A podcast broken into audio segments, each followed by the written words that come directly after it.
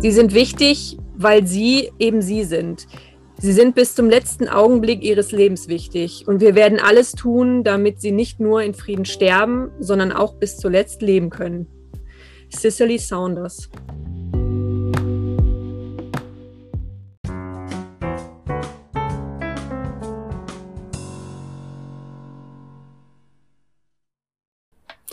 Mit diesem Zitat begrüßen wir euch herzlich zur neuen Folge des Podcasts Verabredet des Caritas SKF Essens.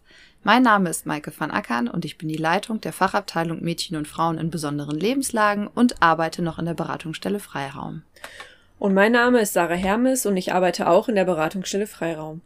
Verabredet ist der Podcast des sozialen Trägers Caritas SKF Essen, kurz CSE GmbH mit Sitz in der Ruhrmetropole Essen. Wir nehmen euch einmal im Monat mit auf eine spannende Reise durch die Themen, die unsere Arbeit begleiten. Dazu verabreden wir uns mit unterschiedlichen ExpertInnen, um mit ihnen über aktuelle und auch gesellschaftskritische Themen zu sprechen. Ja, und heute setzen wir ein Thema fort, mit dem wir ja schon quasi angefangen haben in, in unserer vorletzten Folge. Genau, Folge. Wir haben ja eine Special-Folge dazu, da, da, dazwischen, geschoben. dazwischen geschoben. Dankeschön. Ähm, in der vorletzten Folge haben wir uns am Ende des Lebens verabredet. Genau, am Ende des Lebens verabredet, uns mit dem Sterben beschäftigt von erwachsenen Menschen und heute beschäftigen wir uns mit dem Sterben von jüngeren Menschen. Von jungen Menschen, Kindern. Genau, und dazu haben wir uns heute ganz, ganz tolle Gäste eingeladen. Drei Stück sind es an der Zahl, die ähm, alle bei uns im Kinderpalliativnetzwerk arbeiten. Und vielleicht stellt ihr euch einfach alle einmal ganz kurz mit einem Satz vor, damit unsere Hörerinnen und Hörer auch wissen, mit wem wir uns hier heute unterhalten. Liebe Steffi, vielleicht fängst du an. Ja, ich fange gerne an. Stefanie Rhein ist mein Name und äh, ich habe mir überlegt, dass ich sage, ich biete Unterstützung den Familien an und die Familie entscheidet, was sie annehmen möchte. Wow, das ist ein guter Satz. Vielen Dank dafür. Liebe Inge, stell du dich doch kurz vor. Ja, Inge Pleiss, ich bin seit sieben Jahren im Kinderpalliativnetzwerk, war früher Kinderkrankenschwester und jetzt äh, habe ich meine Schwerpunkte im ambulanten Kinderhospizdienst, da in der Koordination und in der Trauerbegleitung. Dankeschön, schön, dass du da bist.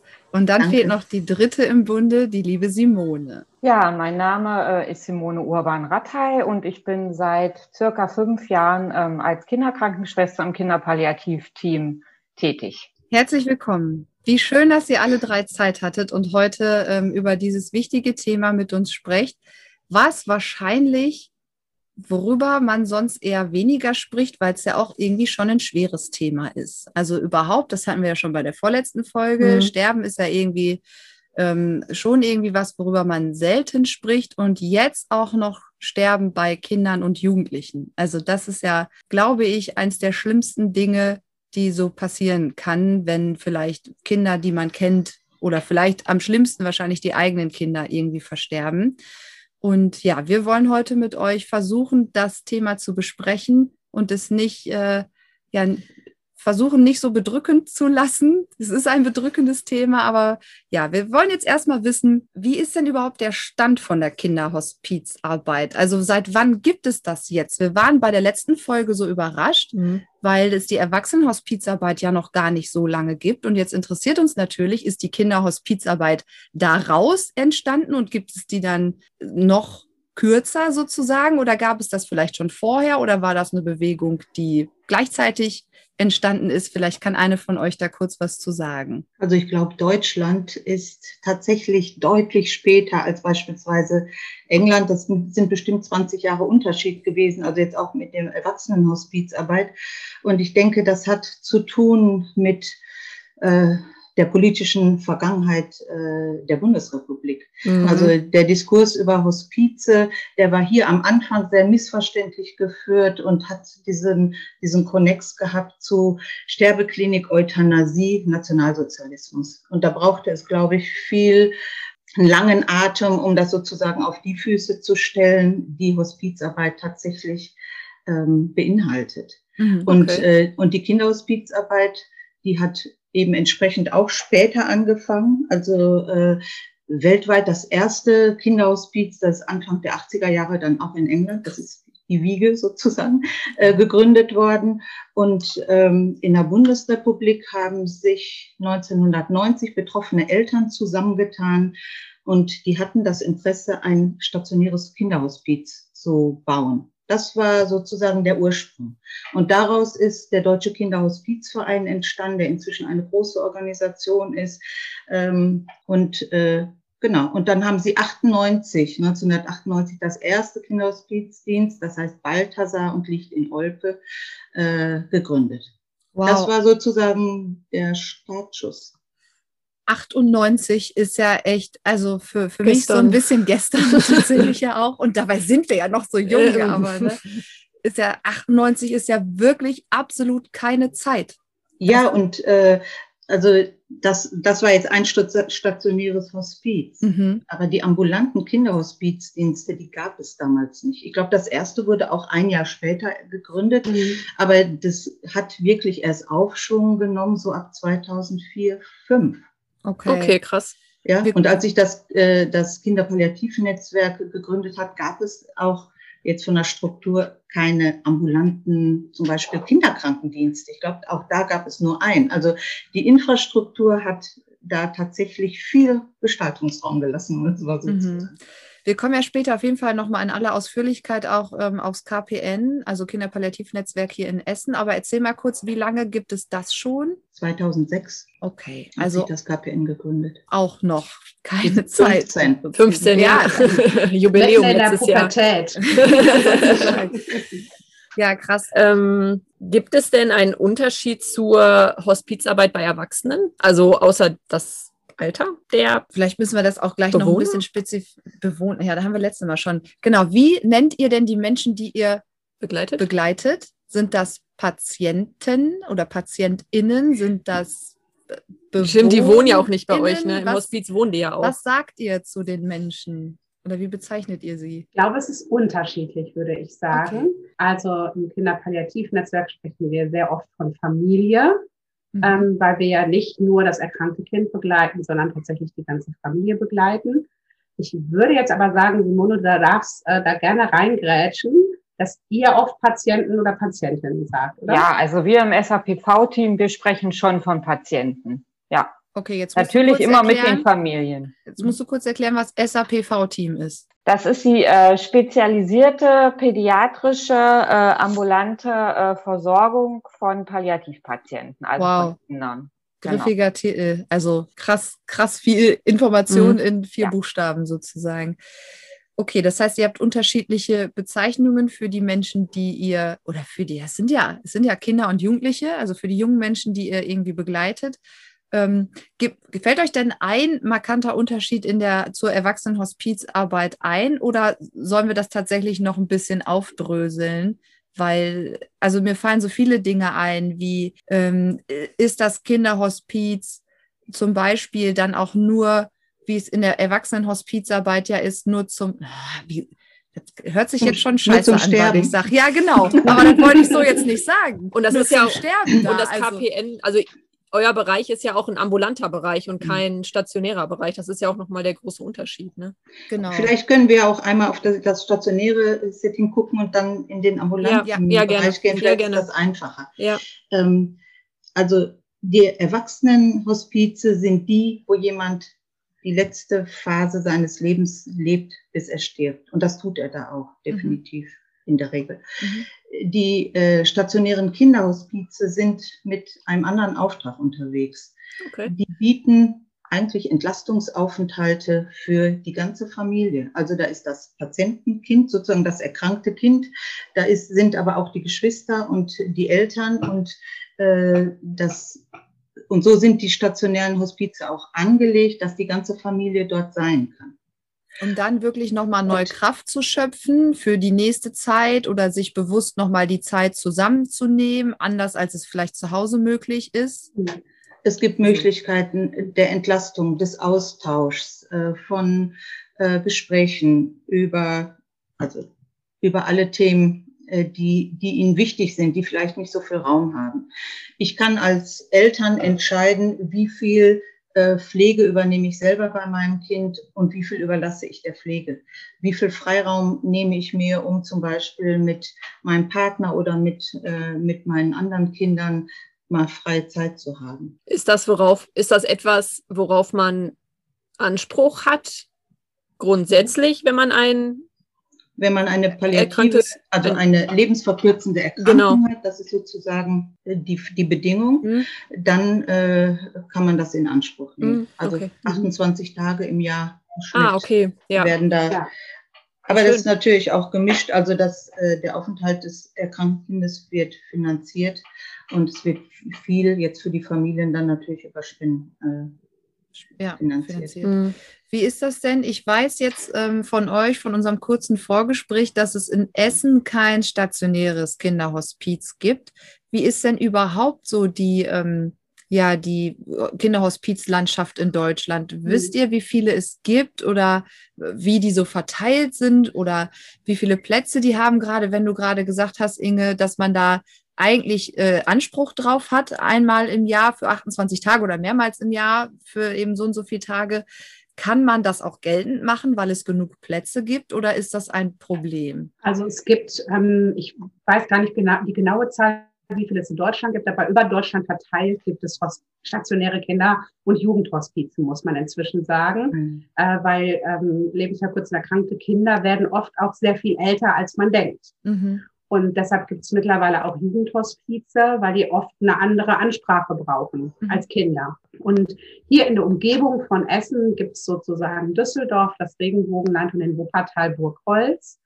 Ähm, und dann gibt es drumherum lauter ähm, stationäre Kinderhospize. Ich meine, es sind irgendwie so 14 oder 15 in ganz Deutschland verteilt, okay. mhm. äh, die unterschiedlich ausgelastet sind äh, von der Platzanzahl. Es sind, glaube ich, immer so zehn Plätze ungefähr. Und äh, es drubbelt sich, mhm. vor allen Dingen in den Ferien natürlich. Ne? Also weil das dann oft der Entlastungspunkt für Familien ist, wo sie dann mit, dem, mit der ganzen Familie hinfahren können und dann zum Beispiel was mit den Geschwisterkindern machen können. Und deshalb gibt es manchmal schon auch Wartelisten. Ja, zu den Stoßzeiten. Ich würde das gerne noch ergänzen. Es gibt aber auch Notfallplätze, also wenn es Kinder gibt oder Familien gibt, die sagen, das Hospiz ist ein guter Ort, dass unser Kind dort sterben kann, dann wird sowas immer möglich gemacht. Mhm. Okay. Also das ist ähm, in der Architektur sichtbar, weil es den entsprechenden Raum gibt, äh, in dem eine Aufbahrung stattfinden kann und so. Also das Thema ist da nicht, das Thema des, des Todes oder des möglichen äh, Todes ist da nicht unter der Decke. Mhm. Mhm. Das ist wahrscheinlich wirklich der, der größte Unterschied dann zur Erwachsenenhospizarbeit, dass da ähm, oder zum Erwachsenenhospiz so, dass da wirklich sehr wahrscheinlich im Hospiz gestorben wird und bei den Kindern und Jugendlichen eben vielleicht sogar eher wahrscheinlich nicht, sondern dass es halt so ein Entlastungsding ja. eben ist und die Kinder und Jugendlichen dann vielleicht doch, das weiß ich gar nicht, das müsstet ihr jetzt beantworten, doch eher zu Hause sterben oder weiß ich nicht. Könnt ihr da überhaupt was zu sagen? Ist es so? Oder ist es ganz, es ist wahrscheinlich ganz unterschiedlich? Mhm. Ja. Also ich habe jetzt gerade noch mal gedacht, wie es bei uns im letzten Jahr gewesen ist. Da haben wir 13 Kinder, sind in unserer Begleitung verstorben und davon ist ein Kind im Hospiz verstorben. Okay. Und vier in der Klinik und acht zu Hause. Also von daher verteilt sich das da manchmal. Das kann aber in dem Jahr davor oder im nächsten Jahr anders sein. Ja. So. Das ist wahrscheinlich super individuell einfach, ne? Wie, genau, ja. das ist super individuell und das wird äh, auch mit den Familien immer besprochen. Also mhm. was wäre sozusagen der gute Ort, wo das möglich ist. Und äh, danach richten wir uns. Wahrscheinlich auch, wie sich die Situation des Kindes dann auch verändert. Kann ja auch vielleicht, mhm. also dass man Sachen auch gar nicht oft so abwägen kann, wie jetzt der Krankheitsverlauf ist oder? Vielleicht das, was Steffi vorhin auch so ein bisschen gesagt hat, oder ich glaube, es war Steffi, man weiß ja auch nicht, wie alt sie werden. Also, dass mhm. vielleicht gerade bei Kindern und Jugendlichen sich das ja auch nochmal dreht und dann die lebensbedrohliche Erkrankung, also wahrscheinlich immer noch lebensbedrohlich ist, aber man da vielleicht doch nochmal ein Jahr länger mit ähm, leben kann, als man es vielleicht vorher gedacht hatte und sich deswegen auch Situationen immer ändern. Ja, sag ruhig, Inge. Mhm. Ich dachte, vielleicht müssen wir doch noch mal was zu den Krankheitsbildern sagen. Ja, gerne. So eine Idee davon kommt. Ja, gerne. Kannst du da äh, noch mal was zu sagen? Also es ist so, dass ähm, das ist ja sehr vielfältig. Wir haben viele schwerst mehrfach behinderte Kinder, die vielleicht mit Gendefekten geboren werden, ne, wo man manchmal auch gar nicht weiß, was das für ein Gendefekt ist und wo man einfach nicht auch nicht weiß, wie lange die Kinder leben. Es gibt natürlich immer äh, so Richtlinien, aber ganz oft überraschen uns die Kinder auch. Also dann äh, gibt's halt auch äh, Erkrankungen des Herzens, wo man sagt, das Herz arbeitet nicht mehr richtig, wo man auch nicht weiß, äh, wie lange äh, äh leben die Kinder denn. Ne? Und dann gibt es natürlich noch die onkologischen Patienten,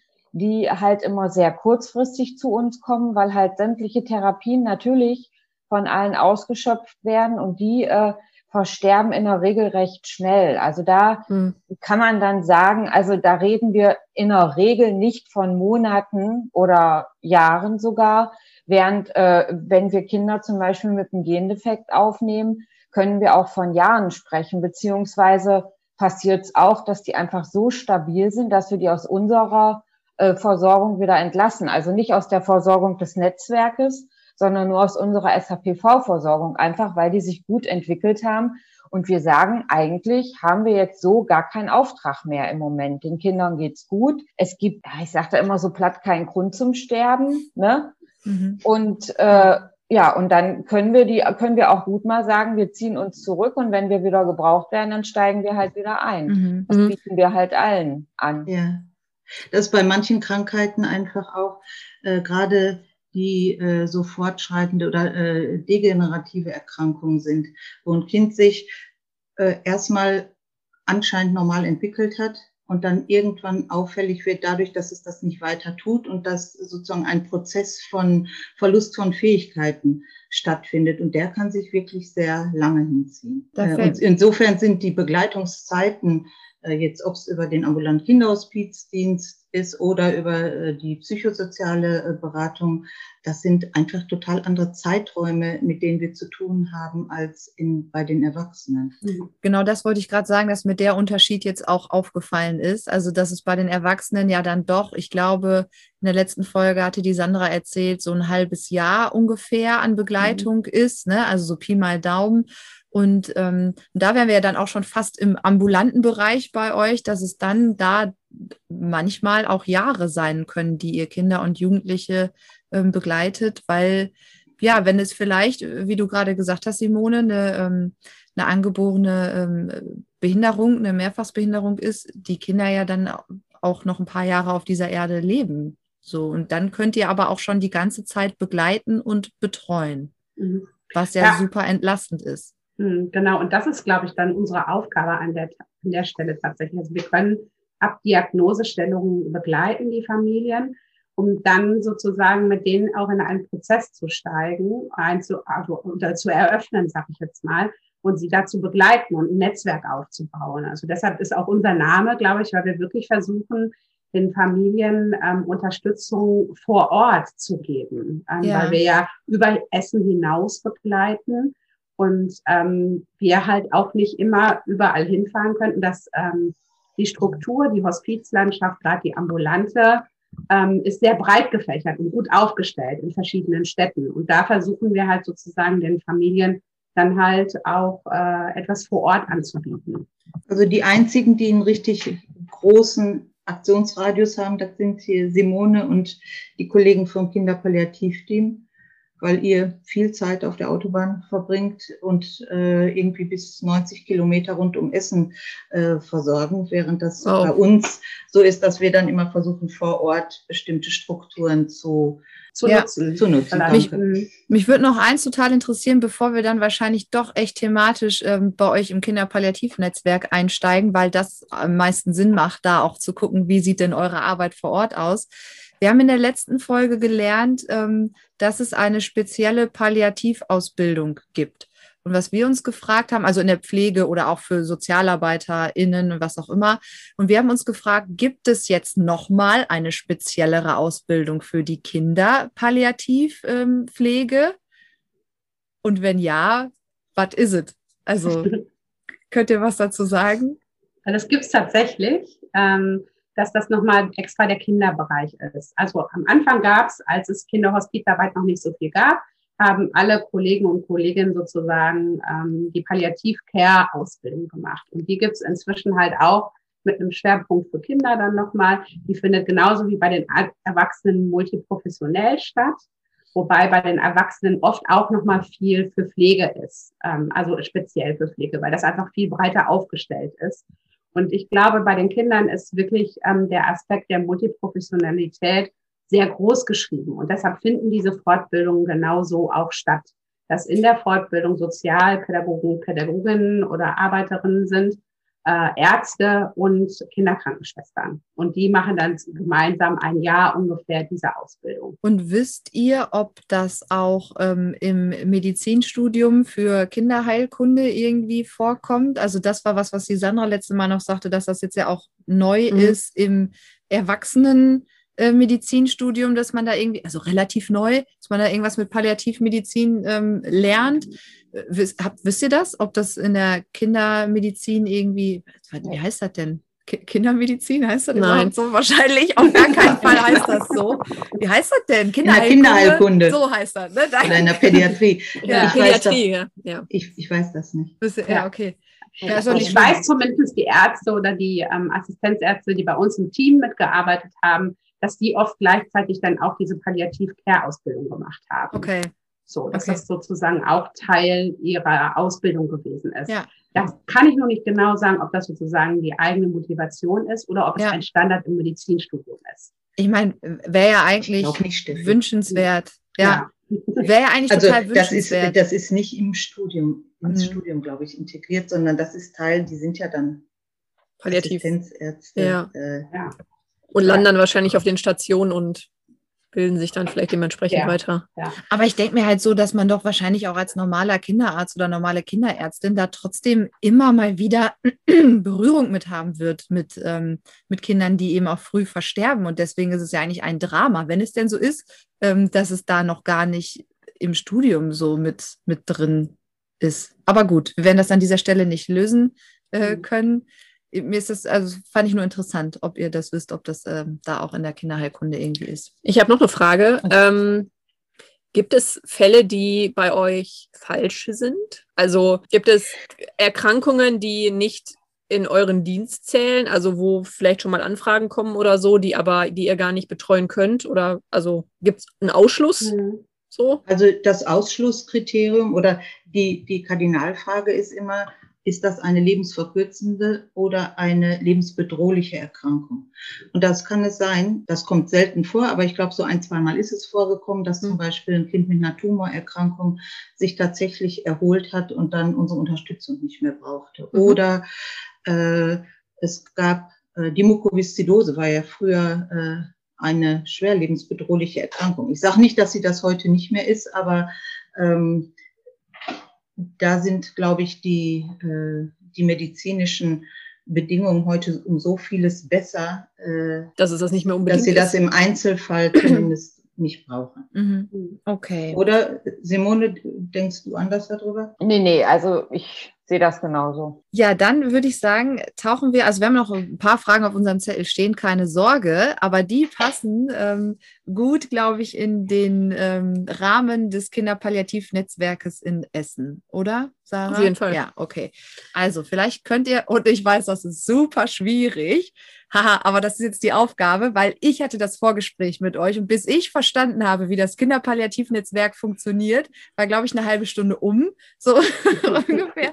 Man weiß nicht, einfach- woran es lag. ja, nein, es lag absolut nicht an der schlechten Erklärung. Es lag daran, weil ihr so super vielfältig seid und ihr ja wahnsinnig viel anbietet und macht. Aber vielleicht schafft ihr das trotzdem relativ äh, verkürzt erstmal im Überblick darzustellen, was ist denn die Aufgabe des Kinderpalliativnetzwerkes und was habt ihr da für verschiedene Angebote, für, also in denen ihr ja jetzt auch, deswegen seid ihr ja auch zu dritt, weil ihr alle drei in verschiedenen Angeboten arbeitet, ähm, tätig seid. Wer Also traut da- sich das zu? Ganz ich klein. mal, ich fange einfach mal an Ja, mit okay. einem Satz. Also das Ziel ist eine bestmögliche ambulante Versorgung äh, für die Familien zu erreichen, ähm, damit die ein hohes Maß an Lebensqualität erhalten können. Okay. Und, und da setzen wir einfach an verschiedenen Punkten an. Mhm. Und welche verschiedenen Punkte sind das, die ihr, also wir können ja tatsächlich erstmal bei euch als Person anfangen, weil es jetzt gerade so schön anschaulich ist.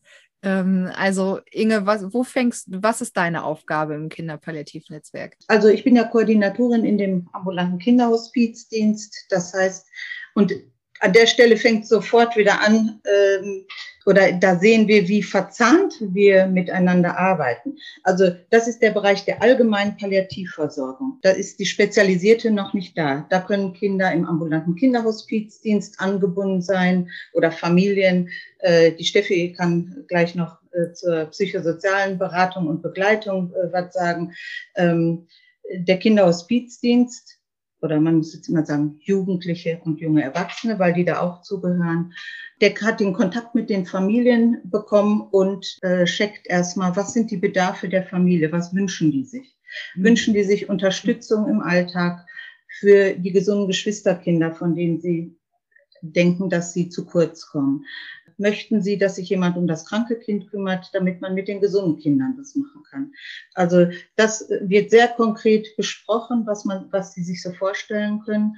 Und dann gucken wir bei den Ehrenamtlichen, wer würde von der Zeit, von den Interessen und so gut zu dieser Familie passen und wir bringen sie zusammen. Das musst das du ist, auch noch mal kurz erzählen, finde ja. ich, weil das ja wirklich erwähnenswert ist, dass ähm, in deinem Bereich eben wahnsinnig viele ehrenamtliche MitarbeiterInnen ja auch tätig sind die da auch einen großen Teil der Arbeit ja irgendwie übernehmen oder zumindest unterstützen. Ja. Ne, kannst du eine Zahl sagen? 60. 60. Oh, wow. Also 60 Ehrenamtliche, die sind jetzt nicht alle in Familien, aber ein großer Teil. Und ähm, die schenken ihre Zeit, ihre Kompetenzen mhm. jenseits von professioneller Fachkompetenz und begleiten Familien im Alltag. Das mhm. kann Hilfe bei Hausaufgaben sein, das kann, äh, das können Spielplatzbesuche sein. Ähm, also sehr individuell, genau, sehr, sehr individuell, individuell angepasst auf die Bedürfnisse der Familie. Genau. Okay. Mhm. Und das koordinierst du dann und machst halt am Anfang, wie wir ja immer sagen, so ein Clearing, um halt rauszufinden, ähm, ja, was sind die Bedürfnisse, was ist der Ist-Zustand, was wird gewünscht und guckst dann, okay, wen habe ich da an Ehrenamtlichen, wo ich mir gut vorstellen kann, dass das passt und dass genau. die oder derjenige das begleiten kann. Dann gibt es auch einen ersten gemeinsamen Hausbesuch in der mhm. Familie mhm. zum Kennenlernen und äh, das ist natürlich schon formal unterlegt. Also es gibt eine Vereinbarung über die Form der Unterstützung, welches Kind oder welches Familienmitglied Unterstützung bekommt. Äh, die Ehrenamtlichen dokumentieren auch, äh, wann sie dort sind, was sie tun.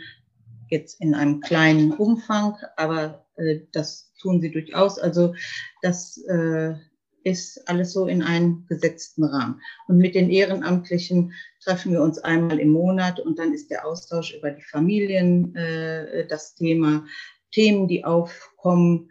Äh, Nähe und Distanz äh, ist ein Thema, mhm. was immer mhm. wieder aufkommt. Oder wie gehe ich damit um, wenn ich mit den pädagogischen Vorstellungen der Familie nicht so gut klarkomme oder dann einen anderen Blick drauf habe mhm. äh, und vieles, vieles mehr. Eigentlich sieht man, Entschuldigung, eigentlich sieht man da ja ganz gut, Sarah wollte was sagen, aber ich war schneller. Ähm, eigentlich wollte, sieht man da ja ganz gut, dass es da eben nicht nur um ähm, das sterbende Kind oder den sterbenden Jugendlichen geht in eurer Arbeit und Begleitung, sondern eben auch um die ganze Familie. Also wie können wir die ganze Familie unterstützen, eben auch Geschwisterkinder oder Eltern? Ich rede eigentlich auch gar nicht von Sterbebegleitung. Also ich, das ist Begleitung im Leben unter sehr besonderen Bedingungen. Okay. Mhm. So, jetzt wolltest du noch was sagen? Gibt es eine Vorausbildung für die Ehrenamtlichen? Also müssen die irgendwas machen vorher? Die, die müssen was machen. Ja. Also die müssen einen Vorbereitungskurs von mhm. ungefähr 120 Stunden absolvieren, wo sie ein wichtige Grundlagen mitkriegen, damit sie sozusagen ein gut äh, gefüllten Rucksack haben, mit dem sie relativ sicher dann auch äh, in Familienbegleitung gehen können. Also Grundlagen von Kommunikation, so entwicklungspsychologische Grundlagen, ähm, die eigene Auseinandersetzung mit Endlichkeit, also die Kurse, die wir machen, sind sehr auf Selbstreflexion und auf die Erfahrungen, ähm, die die Teilnehmer mitbringen, ausgerichtet, so dass das nicht nur Theorie-Input ist, sondern die Themen haben immer was sozusagen mit den Menschen selber ja. zu tun. Mhm. Schreckt das auch viele ab? Also, dass sie hören, dass sie gar nicht direkt was machen können, sondern erstmal sich was anhören dürfen? Da das nicht nur Anhören ist, sondern dass Sie da sehr aktiv beteiligt sind.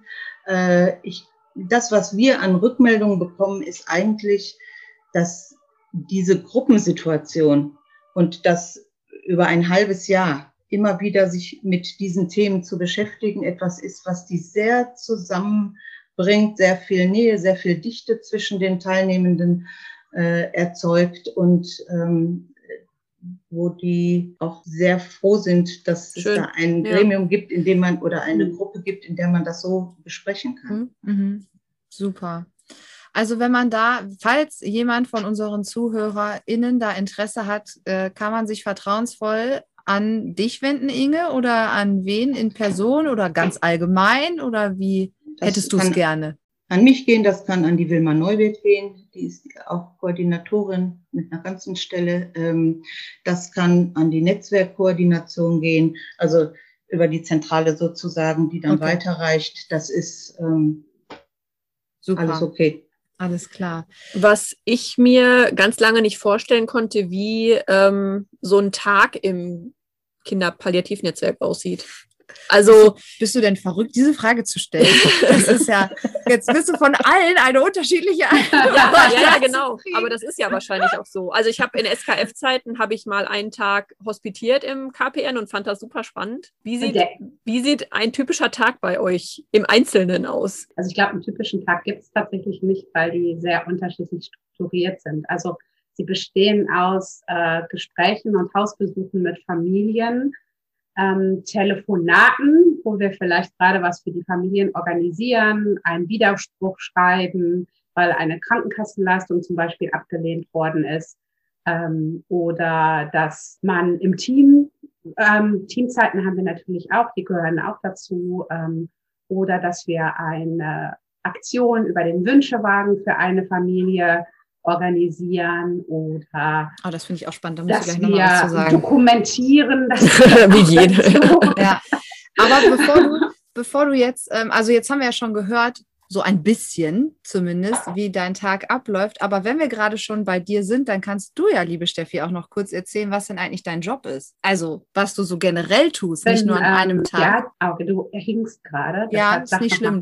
Genau, hm, was, okay. was generell dein Job ist und ähm, ja, was, was du nicht nur so an einem Tag, sondern generell im KPN mhm. tun darfst. Mhm. Ja, also ich mache psychosoziale Begleitung, nennen wir es, ähm, ganz grob gefasst von Familien ähm, und unterstütze und mache Angebote, grob gesagt. Ähm, und das ist, kann ganz individuell sein. Also das kann von, ich organisiere einen Dolmetscher äh, sein, äh, bis hin, ähm, ich mache ähm, beraterische Gespräche. Ich mache Paargespräche oder Einzelberatungen. Ähm, ich organisiere Lernförderung für Kinder und habe Gespräche mit Familien über äh, den Prozess ihres erkrankten Kindes. Also was geht da eigentlich ab? Was macht das mit mir über eine Länge der Zeit vielleicht auch?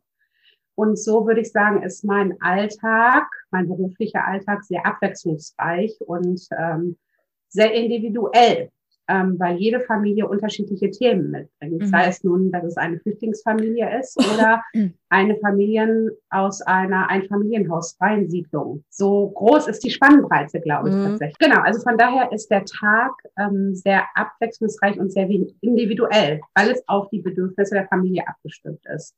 Und ähm, das macht für mich auch den Reiz aus, weil ähm, ich das sehr genieße, dass es immer wieder was Neues ist, dass es oft sehr komplex ist und dass es manchmal keine einfache Lösung gibt, sondern äh, dass es ganz viele unterschiedliche Wege dahin gibt.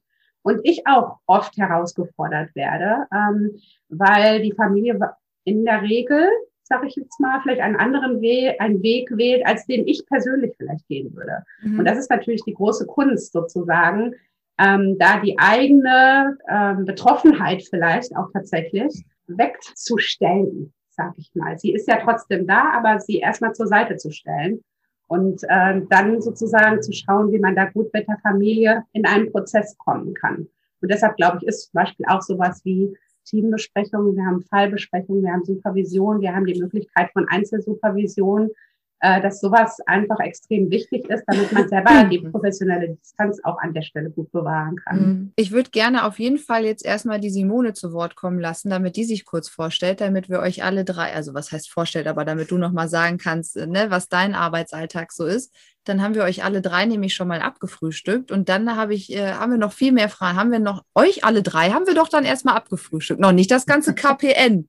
Ich habe noch nicht über Trauerbegleitung gesprochen. Ah, okay, stimmt. Dann Aber ist gut. jetzt erst Simone Nee, jetzt ist dran erst die Simone und dann bist Nee, du ist okay, wieder dran. ist okay. Simone, was, was machst du so in deinem Alltag? Also mein Tagesablauf ist ein bisschen strukturierter als der von Steffi. Ja, ja, die Pädagogen wieder, ne? Diese unorganisierten, unstrukturierten PädagogInnen. Nein, weil es äh, tatsächlich ja so ist, dass wir regelmäßige Hausbesuche fahren zu den Patienten. Ne? Und äh, wenn wir haben aktuell 37 Patienten und äh, wir versuchen die schon in regelmäßigen Abständen, also vier bis sechs Wochen zu besuchen, einfach auch um die kennenzulernen und die zu sehen, wenn es denen gut geht. Und dazu kommen dann natürlich äh, on top, äh, wenn es den Patienten nicht so gut geht und wir halt notfallmäßig irgendwo hinfahren müssen. Das heißt, wir müssen halt auch manchmal was umschmeißen. Ne? Und ähm, wenn ich jetzt keine Hausbesuche habe, was jetzt nicht so oft ist, dann habe ich auch manchmal so Bürotage, wo ich eben auch Sachen organisieren muss für die Eltern oder die Mutter ruft mich an und sagt, oh, die Windeln reichen nicht, ich kaufe die von Rossmann und die laufen ständig durch. Und dann telefoniere ich halt mit dem Sanitätshaus, da überschneidet sich manches auch mit dem, was die Steffi gesagt hat äh, und gucke eben, dass ich für die Eltern da ähm, was äh, machen kann, dass sie eben mehr Windeln kriegen zum Mhm. Beispiel. Ne? Und solche Sachen oder ich mache äh, ich mache Ernährungspläne zum Beispiel für die Kinder. Da muss man ja immer gucken, wenn die sich nicht äußern können und keinen Hunger haben, muss man ja gucken, dass sie genug Nahrung kriegen. Mhm. Ich spreche mit den Pflegediensten. Also das ist so eine so eine auch so eine versorgungskoordinatorische äh, Geschichte auf einer anderen Ebene. Im Ah, Grunde, okay. Ne? Also, Das, hätte, das hätte ich mich nämlich jetzt gerade gefragt, ob das dann eher wie ein Pflegedienst ist, aber anscheinend Nee, ja nicht, weil nee. Pflegedienste haben die Familien ja wahrscheinlich in der Regel noch Genau. zusätzlich. Also wir pflegen nicht selber, wir Genau. geben Tipps oder Mhm. informieren uns, wenn wir wissen ja natürlich auch nicht alles, ne? Aber wenn, wenn die Pflegedienste nicht weiter wissen, dann beraten wir uns hier, weil wir, wir haben das Glück, unsere äh, Kinderkrankenschwestern kommen aus vielen verschiedenen Bereichen, ne, wo jeder seine Spezialisierung mitbringt und geben das dann zum Beispiel an Pflegedienste weiter oder informieren uns halt auch selber. Ne? So. Simone, ich habe noch eine Frage. Ähm, Das heißt aber, ihr betreut ähm, alle Kinder und Jugendlichen, die von einer lebensverkürzenden Erkrankung betroffen sind oder nur die, äh, denen es schon irgendwie schlechter geht? Nee, wir betreuen die, die äh, ähm, halt auch einen SAPV-Bedarf haben. Okay, also, Also es, es muss äh, einen palliativen Bedarf. ja, ja, den haben sie ja alle. Die sind Okay. ja alle lebensverkürzt erkrankt. Aber es gibt zum Also Beispiel welche, die haben ein Schmerzproblem. Ne? Mhm. Da Okay. geht man rein oder es gibt ein Problem, dass man sagt, generell, das läuft nicht gut mit der Beatmung und das Kind ist nicht, ist auch nicht richtig angebunden in verschiedenen Bereichen. Ne? Da muss man gucken, dass die Kinder äh, an die Spezialambulanzen angebunden werden. Einfach, wenn man sieht, dass, dass wir, mein Kind ist nicht gut versorgt, wenn uns das halt, wenn, wenn jemand da einen SAPV-Bedarf sieht, äh, äh, dann gehen wir da rein und gucken eben, was kann man schmerztechnisch machen, was kann man verbessern. Oder manchmal sind es auch so ganz einfache Sachen, dass man feststellt, aha, der hat immer Schmerzen. Ich breche das jetzt mal runter, wenn der das und das Essen kriegt, Mhm. hält den zu Hause auch auf. Nur so als Beispiel, dass man versucht, Zusammenhänge zu erkennen, wie können wir es für die Kinder, also schon für die Kinder, also wir sind schon mehr für die Kinder da, natürlich in dem Fall dann auch für die Familien, wie können wir es denen einfach das Leben besser gestalten. Mhm. Also wie so ein großer Think Tank für die Kinder und Jugendlichen. Ja.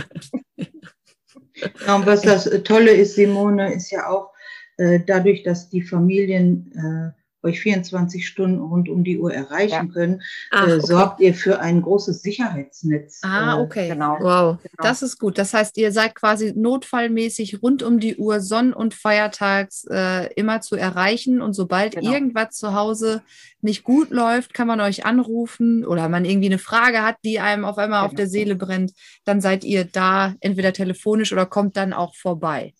Genau. Also wir haben, wir haben das so aufgeteilt, also wir haben Bezugspflege. Das heißt, jeder hat bestimmte Patienten. Ne? Und wenn es aber außerhalb äh, Fragen gibt, außerhalb der normalen Bürozeiten, sage ich mal, wir sind ja auch nicht alle jeden Tag im Dienst, dann gibt es eine 24-Stunden-Bereitschaftsnummer. Äh, da können die Eltern halt anrufen. Da ist eine, äh, eine von uns Schwestern dran und wir haben dann aber immer einen Arzt im Hintergrund, den wir fragen können. Ne? Es gibt Dinge, die kann man telefonisch klären. Die Eltern sind ja eigentlich die Experten für ihre Kinder. Die haben ja auch alles vor Ort. Ne? Und dann kann man Tipps geben, zum Beispiel, dass sie bestimmte Medikamente noch geben können oder was sie machen können.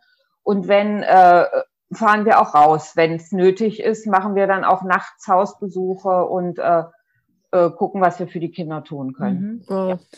Super. Ähm, in Anbetracht der Zeit, ich hatte befürchtet, dass das passiert, aber ich will auf jeden Fall ähm, mindestens noch zwei Dinge machen. Ich will auf jeden Fall jetzt noch was über Trauerbegleitung hören, liebe Inge, da kommst du jetzt noch. Und äh, dann habe ich gleich noch eine andere Frage. Und Sarah hat bestimmt auch noch eine. Und gucken wir mal. Also Inge, Trauerbegleitung machst du auch noch. Ja, aber darf ich noch mal einen kleinen ja, Rückgriff machen, weil es geht mir selber so, wenn ich meinen Kolleginnen zuhöre, dann wird noch mal so deutlich, wie komplex und verzahnt diese Zusammenarbeit äh, da zwischen uns ist und wie gut es ist, dass wir sozusagen eine Netzwerkkoordination oben drüber haben, äh, die das sozusagen immer runter verteilt an uns. Das habe ich gerade auch gedacht, weil eigentlich kommt er ja gar nicht an dem oder der anderen vorbei in eurer Arbeit. Also wahrscheinlich arbeitet ihr doch da wirklich viel zusammen und unterhaltet euch ja auch oft, mhm. weil die Dinge, die die andere macht für die Arbeit, die man selber macht, ja dann auch wichtig oder relevant sind. Ja. Ja. Cool. Genau. So. Netzwerk, da passt der Name. Ja, mhm. ja, genau. Der Name ist Programm.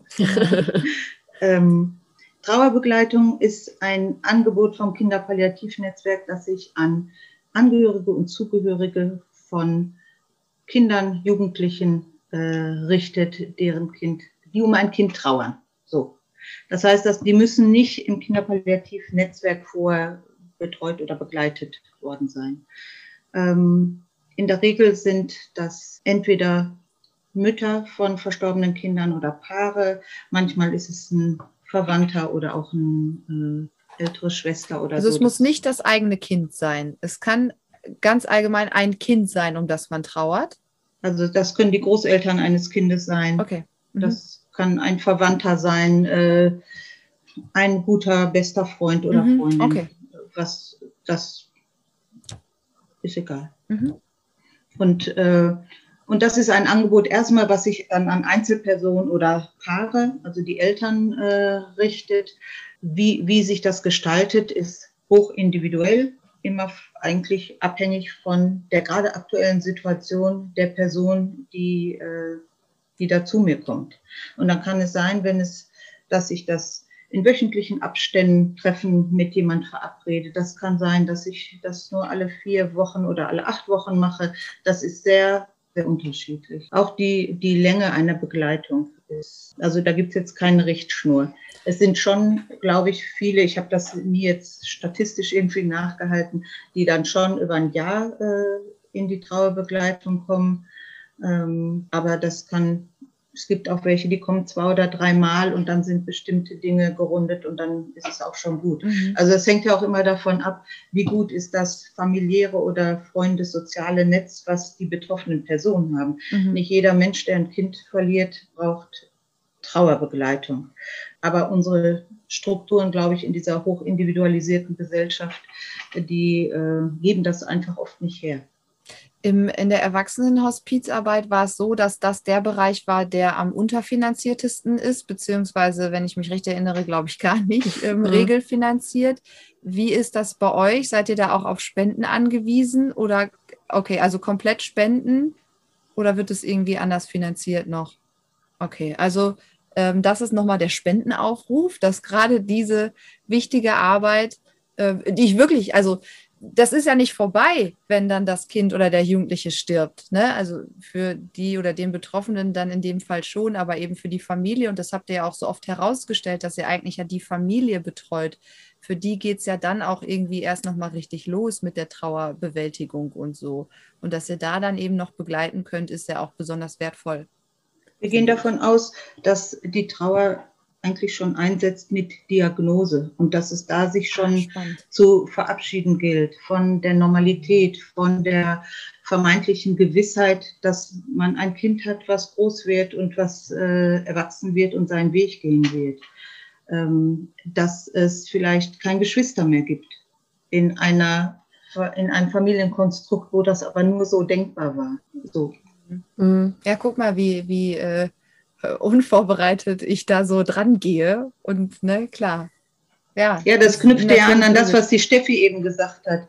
Äh, das, also sie sagt ja, sprach ja von dieser prozesshaften Begleitung von Familien mit den Themen, die da ähm, äh, oben liegen. Und dann können es genau diese sein, sodass die Begleitung äh, da auch eingebettet ist. Also die Trauerbegleitung von mir, die fängt ja in der Regel an, wenn ein Kind verstorben ist. Ja. Aber das Thema Trauer ist deshalb vorher schon, schon, schon präsent. Ja. ja. Das verstehe ich. Mhm.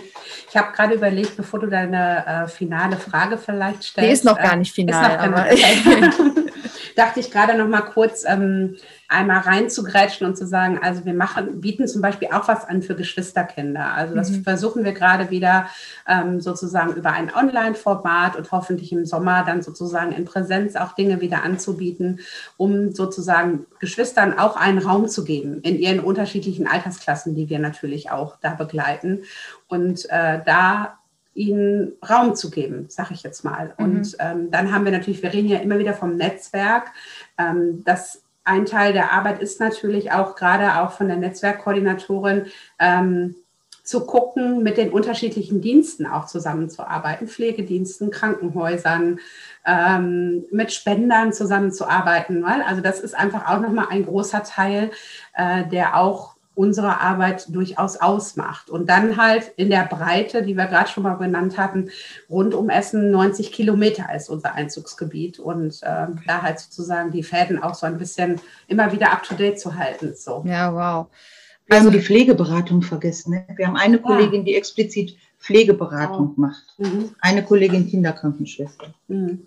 Okay, ja, ich sag ja, bis ich das ne, verstanden hatte, wer da bei euch was macht und wie viele äh, Sachen es gibt, das mhm. ist ja der Wahnsinn und das ist ja auch wahnsinnig toll, dass das so ist. Also es ist ja gerade für die, und dass das so ähm, gibt. Ja, dass es das so gibt und für die betreffenden Familien ist das natürlich auch einfach Gold wert. Wenn sie wissen, sie wenden sich da an, an ein Netzwerk sozusagen und haben da ja aber gebündelt fast alle AnsprechpartnerInnen, die sie so brauchen, das ist ja gerade in so einer Situation total wertvoll. Und das, das gilt, ähm, äh, also weil du jetzt von den Hauptamtlichen gesprochen hast, aber in der Zusammenarbeit mit den ehrenamtlichen mhm. MitarbeiterInnen ist das ja genauso. Die sind jede Woche in einer Familie, einen Nachmittag lang. Also das ist ungefähr so das Zeitfenster mhm. sozusagen, was wir, äh, wovon wir ausgehen die kriegen ganz andere Dinge mit von den Familien. Wenn die das zu uns rückkoppeln, ermöglicht uns das nochmal anders zu agieren oder mhm. äh, sie ermuntern die Familien nochmal Kontakt zu uns aufzunehmen, wenn die da eher zurückhaltend sind. Also ja. das gibt überall diese diese Resonanzschleifen, um das mal so zu nennen. Ja. Meine Frage ist noch, und ich weiß gar nicht, ob das bei euch Thema ist. Wir hatten in unserer ersten Folge bei den Erwachsenen, also im Erwachsenenbereich, ähm, ging es halt auch so ein bisschen um selbstbestimmtes Sterben. Also dass die Bewohnerinnen dann oder die Patienten eine Patientenverfügung hatten oder äußern konnten, wie sie denn sterben möchten oder auch mit, ähm, dass halt der Schmerz einem auch genommen wird. Ist das bei euch auch Thema? Also können Kinder und Jugendliche sich dazu äußern? Also wenn sie sich äußern und wenn sie sich äußern können, tun sie das auch? Oder? Das wäre auch meine Frage gewesen. Und wenn sie sich äußern, gibt man, also wird diese Äußerung erhört, also allein vom System, gar nicht von euch, aber so vom ganzen, keine Ahnung, Ärzte, Krankenversicherungs. Weil ja auch noch Eltern darüber stehen. Also ich hoffe, ihr versteht, was ich meine, weil als Erwachsener kann man ja so seine eigenen Entscheidungen treffen, aber als Kind oder Jugendlicher eben noch nicht und ist das also das ist auch ein Prozess, äh, den, den wir haben jetzt zum Beispiel in der SAPV, mhm. ne? Dass man, äh, dass das natürlich am Anfang, also das trifft ja oft die onkologischen Patienten, dass das am Anfang weit weggeschoben wird, ne?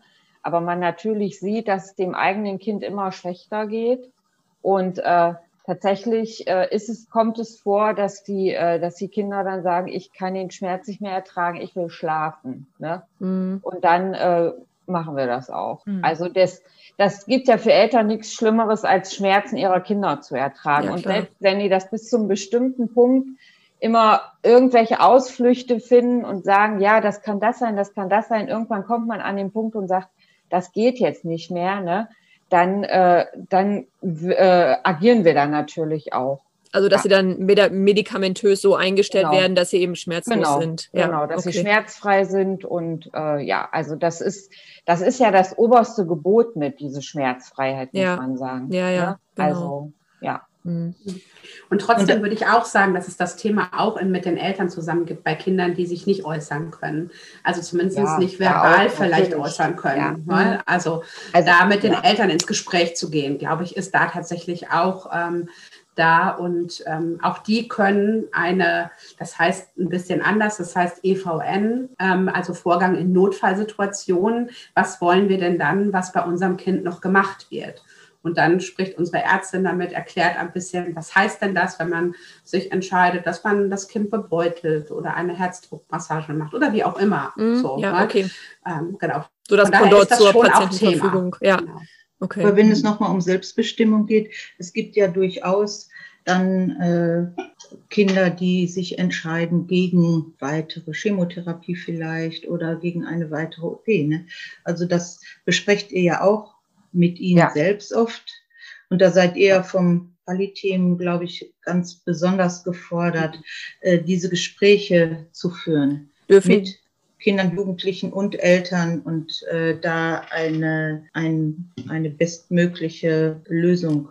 Dürften die Kinder das denn selbst entscheiden? Also wenn jetzt das Kind sagt, ich möchte nicht mehr weiter behandelt werden, müssen die Eltern dann zustimmen oder? Oder also genau das war das, was ich vorhin meinte. Wenn wer, wer entscheidet das dann, auf wen er hört? Der Arzt, die Ärztin, also keine also Ahnung. Das, das ist ja meistens ein Prozess, den die Eltern und die Kinder zusammen machen. Und in okay. der Regel ist es dann wirklich so, dass wenn die Kinder jetzt 14 sind und sagen, ich möchte nicht, dass irgendwas noch gemacht wird, ich will jetzt noch eine schöne Zeit haben, habe ich jetzt persönlich noch nicht erlebt, dass man jetzt, also ich sag's mal ganz krass, das Jugendamt einschalten musste, weil die Eltern jetzt komplett gegen den Willen des Kindes, Kindes okay. handeln. Okay. Ne?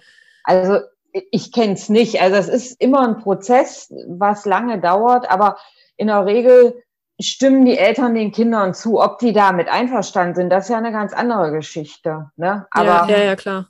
Das ist dann schon so, dass die Kinder uns dann oft so angekündigt werden, auch dass gesagt wird, also das Mädel hat gesagt, die möchte das nicht oder die möchte das nicht mehr.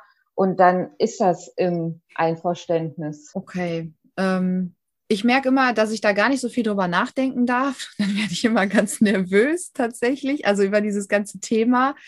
Ähm, ja, weil du selber Kinder hast. Wahrscheinlich, ja, wahrscheinlich ne? ist es deswegen auch auf jeden Fall noch mal schlimmer geworden, seitdem ich selber Kinder habe, dass ich mir gar nicht vorstellen will, diesen Schmerz und dieses Leid, mit dem die Eltern dann ja auch irgendwie umgehen müssen und mit dem ihr ja auch irgendwie umgehen müsst, weil ihr halt so nah dran seid. Und das hattest du vorhin ja auch so schön gesagt, Steffi, das dann zumindest immer zur Seite ähm, schieben müsst ein bisschen. Und ich meine, das haben wir wahrscheinlich in der sozialen Arbeit alle auf unterschiedlichen Ebenen.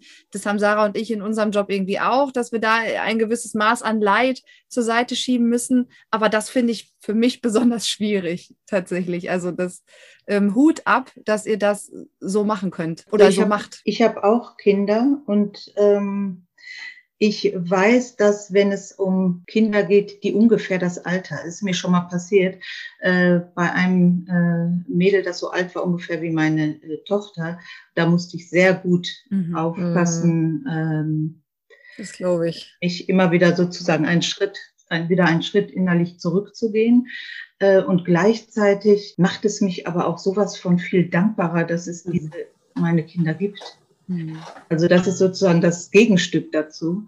Ja, wow. Und das gehört dann ja irgendwie auch zusammen alles. Ne? Ja, das ist ja, ja immer klar. wieder das, äh, das Fazit. Das stimmt. Ich wollte euch tatsächlich einfach nur meinen allergrößten Respekt ähm, darbringen, weil ich das wirklich, nein, ohne Scheiß, ich finde das wirklich, das ist einfach krass. Also es ist auch einfach ein krasses Thema. Das ist absolut kein alltägliches Thema, mit dem. Es ist ein Thema, finde ich, das gar nicht zusammengehören sollte, aber es. Das ja sowieso. So, ne? Und Sterben haben wir festgestellt, ist eh schon ein Thema, was die Menschheit gut verdrängt, ne? Und was auch jeder Mensch für sich irgendwie, so lange wie es irgendwie geht, oder die meisten, so lange wie es irgendwie geht, verdrängen. Und wenn man es dann nochmal auf die Jüngsten in unserer Gesellschaft ähm, schiebt, das ist halt, was will ich mir gar nicht ausmalen. Mhm. So kriege ich direkt wieder Gänsehaut und finde halt ganz, doof. ganz, ja, doof, aber umso wichtiger natürlich, dass es euch alle gibt und ihr da jeden Tag einfach ähm, genau das tut, was ihr tut und für die Familien da seid und sie unterstützt. Mhm. Und man muss ja sagen, also ich würde tatsächlich inzwischen oft sagen, äh, wir begleiten Leben. Sterben gehört mit dazu.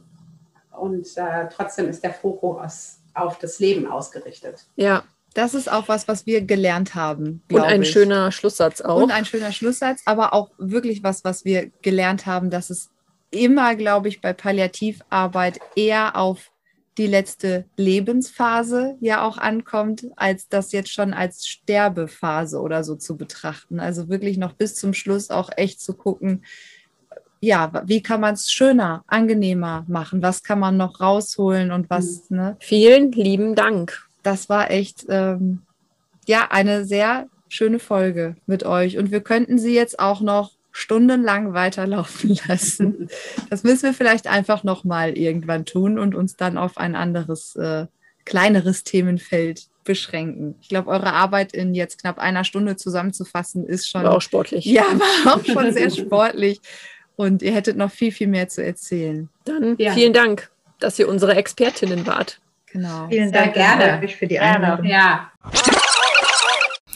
ja, heute mit einem echt ähm, doch schon schwierigen Thema, ne? Ja, bedrückend halt, ne, weil man Kinder ja eher nicht mit Sterben, sondern mit Lebensbeginn Aber und da, Leben in Verbindung bringt. Da ne? haben wir ja gelernt, dass sie das ja auch trotzdem tun. Ja, ja, dass man, dass sie es trotzdem auch so sehen. Ne? Ja. Mhm. Und das ähm, finde ich sehr gut, aber ich glaube auch schwierig, sich da am Anfang, also das für sich selber am Anfang so klar zu haben, ja. dass man so von diesem, äh, oh Gott, das ist alles so furchtbar. Ding irgendwie wegkommt, was es so ja ist. Genau, mhm. aber dann wirklich darauf kommt zu sagen, okay, was kann ich jetzt machen, damit die letzte Zeit jetzt einfach noch schön wird? Und das auch so. auf die Familien zu übertragen. Ja. Ja. ja. Und halt wirklich, wie schön, dass sie sich um die ganze Familie kümmern und total nicht nur um den einen ähm, Patienten. Ja. Patientin. Eigentlich wäre das ja auch viel schöner für die Erwachsenenhospizarbeit. Also da passiert es, glaube ich, auch schon in Teilen. Da ja, gibt's ja auch Trauerbegleitung ja. und so und Angehörigenberatung, aber ähm, wahrscheinlich unweigerlich viel weniger als beim, beim Kinderpalliativ. Ja, ja, klar. Ja, ich glaube, wir haben das trotzdem geschafft in, äh, in einer Stunde ähm, relativ gut die darzustellen. Vielfalt des Themas. Ja, wir verlinken hier auf jeden Fall auch nochmal die Homepage, ähm, damit man sich da das nochmal alles in Ruhe auch durchlesen kann, welche verschiedenen Abteilungen es da gibt. Und ähm, auch hier habt ihr es wieder gehört, Spenden, Spenden, Spenden ist wichtig, damit dieses wirklich sehr wichtige Angebot, gerade mit der Trauerbegleitung auch, ähm, weil die auf Spenden einfach viel angewiesen sind, weiterhin stattfinden kann.